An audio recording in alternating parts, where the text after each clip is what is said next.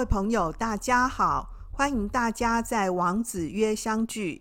这是一个结合经典诠释和生活事例分享的节目，希望透过经典智慧，帮助我们更愉快的生活。王子约就是王老师开讲的意思。今天的这一讲呢，是王老师在二零二二年八月十九号参与呢由鹅湖月刊社、台湾专业人士协进会、当代新儒学智库呢共同主办的有关于呢二零三零年呢双语政策反思的一个论坛呢、哦。事实上呢，关于这样子的一个双语政策呢，学界呢已经有一些呢教授呢提起讨论。那么我有幸呢参与像这样的一个论坛呢、哦，所以我也来谈一谈呢我的想法。为什么要制定这样的一个双语政策呢？主要是呢，我们台湾呢、在全球供应链上呢，占有重要的关键性地位。然后近年来呢，也越来越多跨国企业来台湾投资嘛，所以因此呢。对于呢，我们本土双语专业人才的聘用呢，也随着呢大幅提升。那么同时呢，基于呢企业因应供应链全球布局哦，也需要呢大量兼具专业，尤其是具有英文沟通能力以及国际移动竞争力的人才。所以说啊，为了强化台湾年轻世代的竞争力，让下一代有能力获得更好的就业机会与薪资所得，所以因此呢，政府就推动呢二零三零双语政策，希望呢台湾呢已经。掌握目前所使用的语言知识啊，跟优势，在专业知识上呢，进一步强化呢我们台湾人，尤其是年轻世代的英文沟通能力，来去呢增强全球的竞争力。那么像这样子的一个政策呢，呃，让大家呢都能够积极努力的学英文，并且把英文学好哦，而且呢能够吸引更多国际企业来台生根，然后让台湾的产业能够连接全球，打造优质的就业机会。这样子的政策有什么问题呢？那么以下呢是我的现场发言。那么，因为呢，我们是现场收音的，那现场的环境比较空旷啊，所以各位呢，在听这段呢，我的录音的时候，会有一点背景音，跟我们平常呢录节目的时候呢的环境有点不太相同，所以也请我们各位听友呢多多包涵。好。那呢，二零三零的这个双语政策呢，刚刚讲过是着眼于国际化的趋势呢。政府呢，透过这个双语政策的长期推动呢，主要的目的呢，是希望让台湾下一代有更好的竞争力跟双语力啊，提供下一代呢更富足、更好的未来。针对像这样的一个论题呢，我有三点思考。第一个呢，是理想很浪漫，现实很骨感啊。第二点呢，是这是一个让专业人士呢感觉很错乱，一般人呢却用来开玩笑的政策啊。第三点呢，是呃关于呢殖民情节的潜流啊，潜藏的浮流。那么，如果时间不够的话，我就先讲前面的两点啊。首先呢，这个政策面是表示说呢，呃，要增强年轻人的国际观以及全球竞争力，让我们的年轻一代呢增强可通行国际的语言能力，并且呢运用数位学习去弭平呢区域资源的差距，帮助呢资源比较匮乏的小孩呢可以获得优质工作机会跟语言能力啊。那么主要是希望说呢，台台湾的人才要跟国际接轨，所以透过呢强化双语能力呢，去提升人才在国际舞台的竞争力以及国际化的思维。那么我这边呢跟各位分享一个统计数字啊，就是根据呢英国文化协会跟教育部的合作啊，在二零二零呢跟二零二一年间呢进行的调查研究显示呢，目前呢我们台湾高三学生呢达到 B two 等级的。学生有百分之十七点一，C 点 C 等级的呢有四点三，所以这两者相加呢大概百分之二十左右哈。这个 B two 是什么意思呢？就是这个欧洲语言学习教学评量的共同参考架构，它把语言能力呢分成 A、B、C 三个等级。那 A 的话呢就是最初阶的。有 A one、A two，就是入门跟基础的。那 B 的话呢是进阶跟高阶啊，C 的话呢就是流利跟精通。那么这样的一个调查呢，研究结果显示，我们台湾现在有五分之一的高三学生具有呢修习呢这个英文课程啊英语课程的基本能力。这就代表说呢，我们有百分之二十的学生是合格的、有能力的。但是这百分之二十的学生并不一定在台湾读书，那么我们是不是要放弃其他五分之四、百分之八十的学生？好，那么普遍来说，我是古代的老师，我所以我学的是 KK 音标。然后我们现在开始学自然发音法之后呢，我们的学生的口说能力其实是真的有比较好，然后我们的听力 OK 也比过去要好。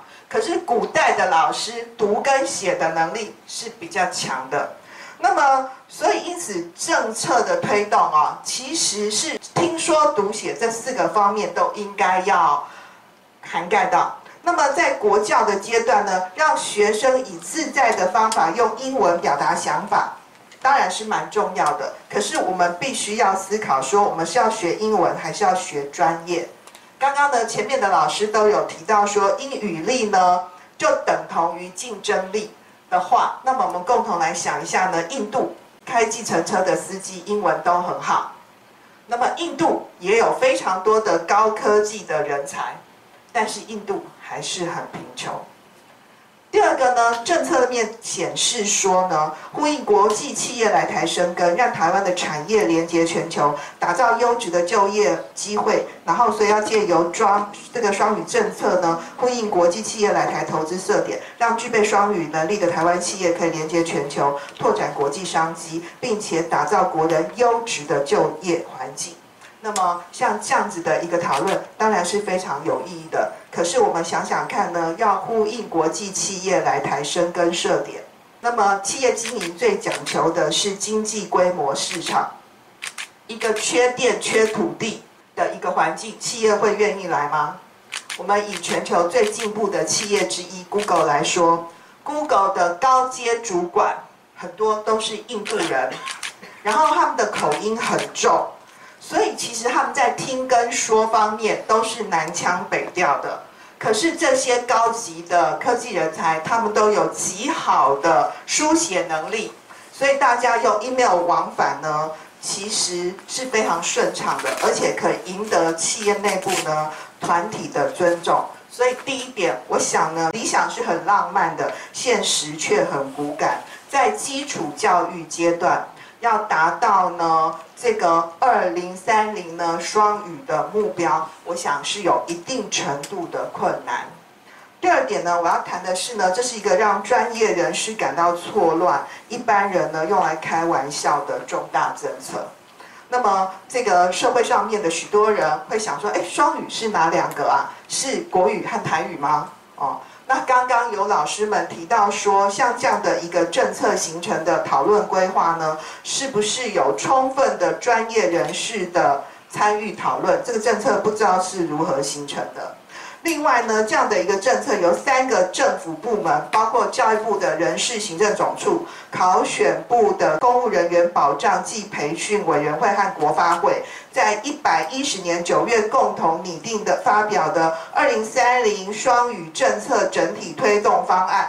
各位在网络上面可以找得到啊，全文有一万两千三百一十九个字，还有为了推动政策的懒人包啊。那么里面呢有分了这个各式各样的这个栏目啊，那最新的其实它还有这个双语资料库的这个学习网啊，像这样子呢，我昨天检索呢，其实最新的一个更新是到八月四号，这个内容啊，其实是很值得考虑啊，我觉得还应该在更加的充实饱满，可能还在推动的过程当中了啊，所以这个政府希望说呢，从教考训用。四个原则呢，来去推动双语政策。教就是刚刚提到的教育，考就是考试嘛，哦，训呢其实就是训练啊，提升公务员了哈。那用的话就是实际上面的生活应用。那么教的方面呢，要加强推动呢高等教育的双语化，均衡完善高中以下的教育阶段的双语化的条件，而且要数位学习。那这边呢，就是大家讨论的比较丰富的就是配套是什么？接下来考的地方呢是英检量要扩充，所以要提升公务人员的英语力，就是考训啊用这三个方面。然后公务员的这个英检呢，就包括呢全民英检跟多益啊。那呢，我必须要跟大家呢说明的是，我们现在大家常常讲的这个全民英检，只有台湾有承认而已。那么多益呢，只有极少数的地方有承认。其实美系的国家是承认的是托福，英系的是呢 GRE 跟 GMAT 或雅思。所以我们来考这样的一个英检啊，那呢不知道是怎么样。然后还有一个要成立呢行政法人专责推动，就是要结合教考训用。然后双语政策的发展中心，那么政策发展中心的内容是什么？现在是没有的。那我们回到教育这个地方来看的话呢，高教的地方，大二要全部完成呢 B two 的英文等级，大二以及硕一呢要修习全英的课程比例，就是说全英文的课程在你当年的学分比要占多少？啊，这是未来要推动的方向。那么中等教育方面呢，呃，现在目前呢，这个政府表示呢，不会影响呢这个一零八课纲哦，在学生端啊。不过这样子的一个考虑呢，跟政策推导，就如同刚刚呢霍老师提到的呢，可能会导致呢这个阶级的恶化啊。我先从导师这个端面来看啊，就是说现在目前是会大量开设双语教师的缺。那呢，以这个双语组的这个录取分数呢，远低于一般组，所以就会忽视这个教师的专业能力，就变成只在考英文了哈。以今年的这个台北市的中小学的教师的甄选为例啊，国中部分呢分成一般类科呢跟双语类科，一般类科七十三个，那么双语类科六十六个啊，那么其中呢哦，这个艺能科呢会开比较多的这个双语的缺啊。那呢？但是这个英文老师的缺其实是有三十个啊。这边以新竹来看的话，新竹英文老师有三十个缺，可是双语的老师啊有二十一个。好，从录取的分数来看呢，这个新北数学科啊，一般组最低的分数是六十一点九分，双语组呢是四十五分，低十七分。资讯科技组呢，一般组是五十一点九分，双语组呢是三十四点三分，低十八分。所以平均来看哦，双语组跟呢这个原本的这个本职学科的那个构成组来说呢，哦，大概都有低十几分左右。所以呢，这个在教学现场呢，就会造成一个。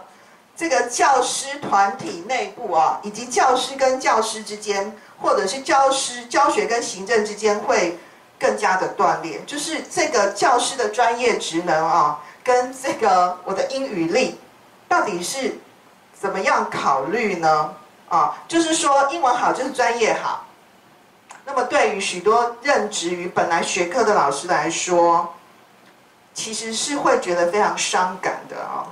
那么目前呢，双语教学在中等学校阶段呢，都是挑艺能科下手，因为它不是考科，哈哈，所以有一点那个柿子挑软的吃啊，因为从那边实验伤害比较小。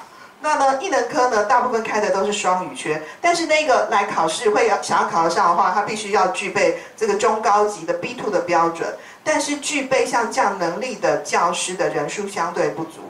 也有可能造成这些艺能科老师呢，十年磨一剑、啊，他因为语言能力而失去资格，所以这群年轻人就被白白牺牲了。另外，从学生端来看呢，就是现在学生英文基础还没打好的情况之下呢，就是在他的学科里头又导入英文教学之后，学生对于学英文的焦虑感只会更深。而且他们会被迫去用一个不熟悉的工具去学一个新的知识内容，不但英文学不好，而且连他的原本的学科也一样遭殃。那那样子的话，不论是学英文还是学学科，就真的像年轻人说的 barbecue 了。好，如果我们想要提升英文，在英语教育方面，台湾其实有非常多优秀的英文老师。我想要问对问题，找出病灶，才能够对症下药。不然像这样子的一个政策，很难让人不想到其他坏的联想。比如说这个政策的形成的产业链结构等等，反而会形成学生学习上面更大的 L 型落差。因为有需求就有市场嘛，对不对？我们的这个课纲越来越开放多元，我们补习有变少吗？好，那么即使是学校机构也没有办法自生其外，所以我想，如果要把英文学好，提升英文力哦，好好上英文课，活化英文课，激发学生的学习兴趣，那个对于学英文的经费应该挹注在更关键的地方，比如说减少班级人数啊，降低师生比啊，提供学生更优质、更均质的英文教育资源。那么九年一贯的这个国三的英文课哦，还比一零八课纲多一节，所以现在一零八课纲国中的部分呢，少了一节，这样是不是让人家觉得逻辑上面很错乱？第三点呢，是关于呢殖民情节的这个潜藏的伏流，就台湾长期以来哦，是一个没有自己名字的地方。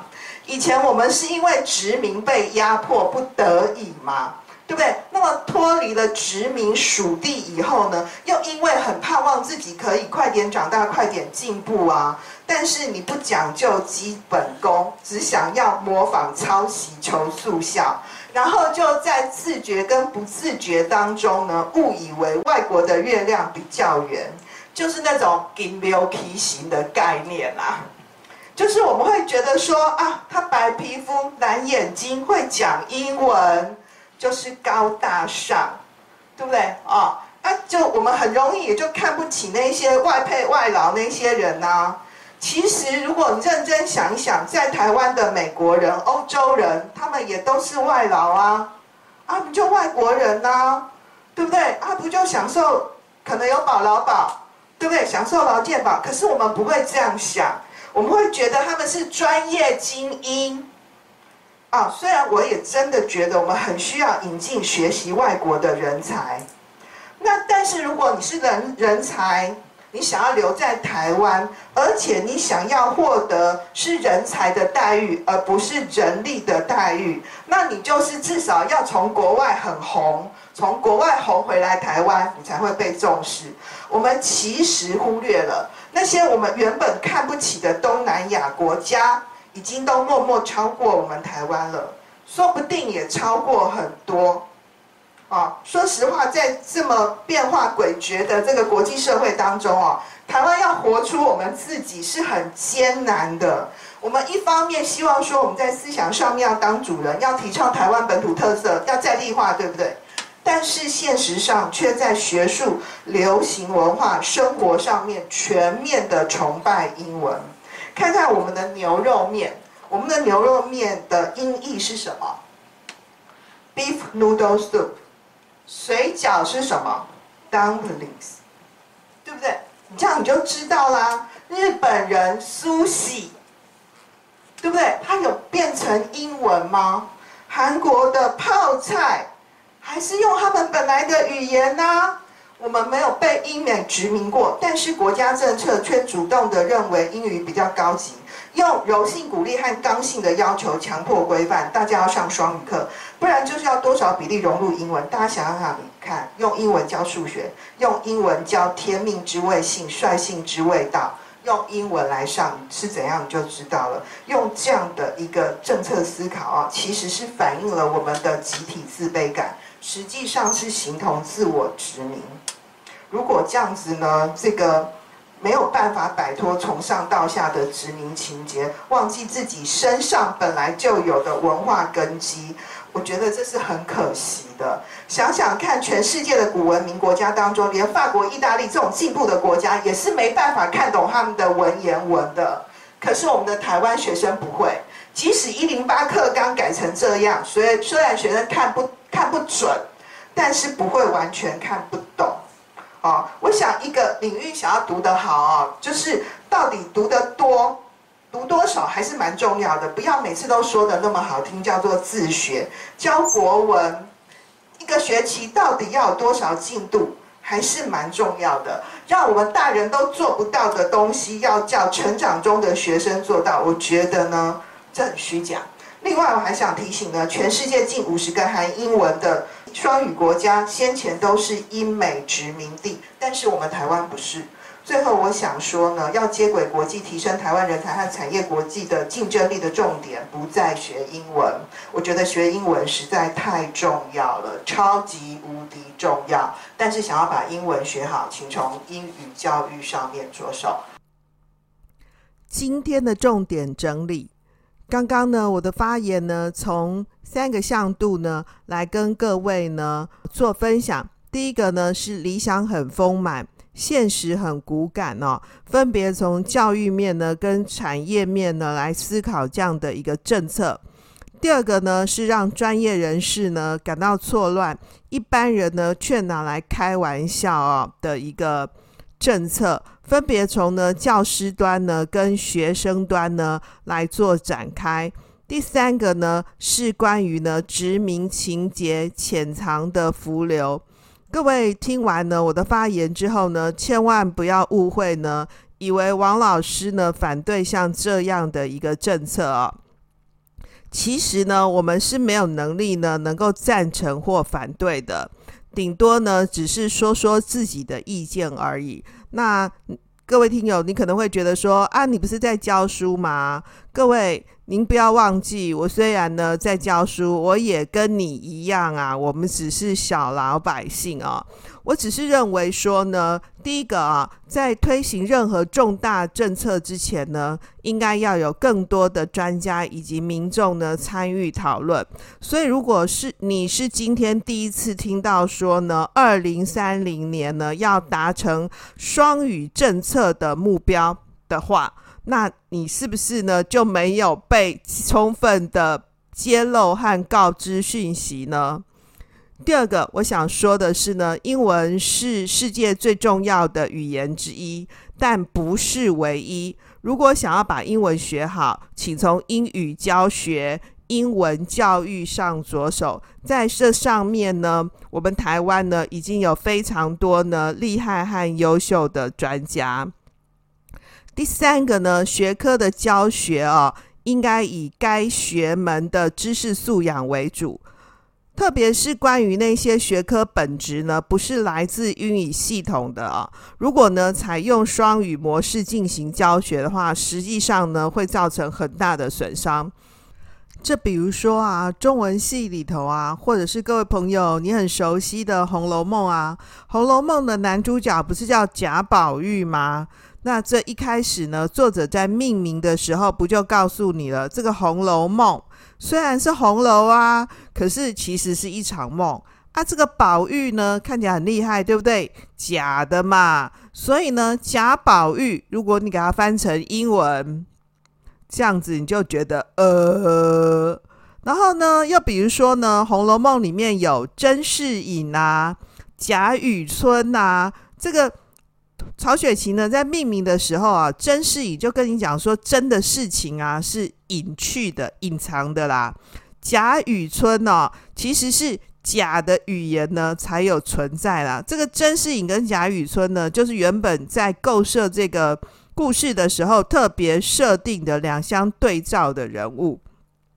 你有没有觉得像这样子的一个设计呢，很了不起？那么至于呢，这个古典里头啊，太多有关于这种玩谐音梗的诗词啊。那我刚刚举的还是小说嘞，所以像这样子的一个科目呢，如果要进行双语模式的教学呢，其实伤害性是极大的，而且也没有办法呢去彰显或者是呢这个了解这个学科的这个知识的核心。那又比如说呢，学生要学数学啊。你用英文来上数学，不晓得是怎么样的一个情况。好，第四点呢，我想啊，要接轨国际呢，提升台湾人才和产业国际竞争力的重点呢，其实并不在学英文啦。想要呼吁呢，吸引国际企业呢来台生根，让台湾的产业呢可以连接全球啊。我想更重要的是改善投资环境啊。不过呢，这个关于呢投资啊，这个呃产业链呢的一个专长呢，就不是呢我作为一个教书的人呢能够呢讲得清楚的。我想呢，我就先在呢这个教育啊、教学啊、学生学习的领域上面呢，跟各位分享我的意见啊。那么我还是要再重新的强调一点哦，学英文重不重要？重要。超级重要，无敌重要啊！那么我们应不应该把英文学好呢？非常应该哦。不过呢，我想语言的学习哦，很重要的是不要呢制定一个让我们对那个科目倒胃口的一个学习方法。这样子的话呢，我们一定会有机会呢，把那个语言呢学习得更好。当然呢，也有很多其他的专家学者呢提出呢，语言的学习当中呢，许多都是互斥的啊。你培植了英文，那么对于那些很重要的日文呐、啊，或者是呢这个西班牙文呢来说，情何以堪呐、不过我们今天就没有办法跟大家。说的这么详细喽，二零三零双语政策的目标，各位你搞清楚了吗？那么或者你是你也就是身在其中的人，这件事情值不值得我们好好思考呢？好吧，今天就讲到这里，谢谢大家的收听，让我们透过经典好声音，感受经典智慧，一起发现一个更好的自己。我是王老师，我们下次见哦，拜拜。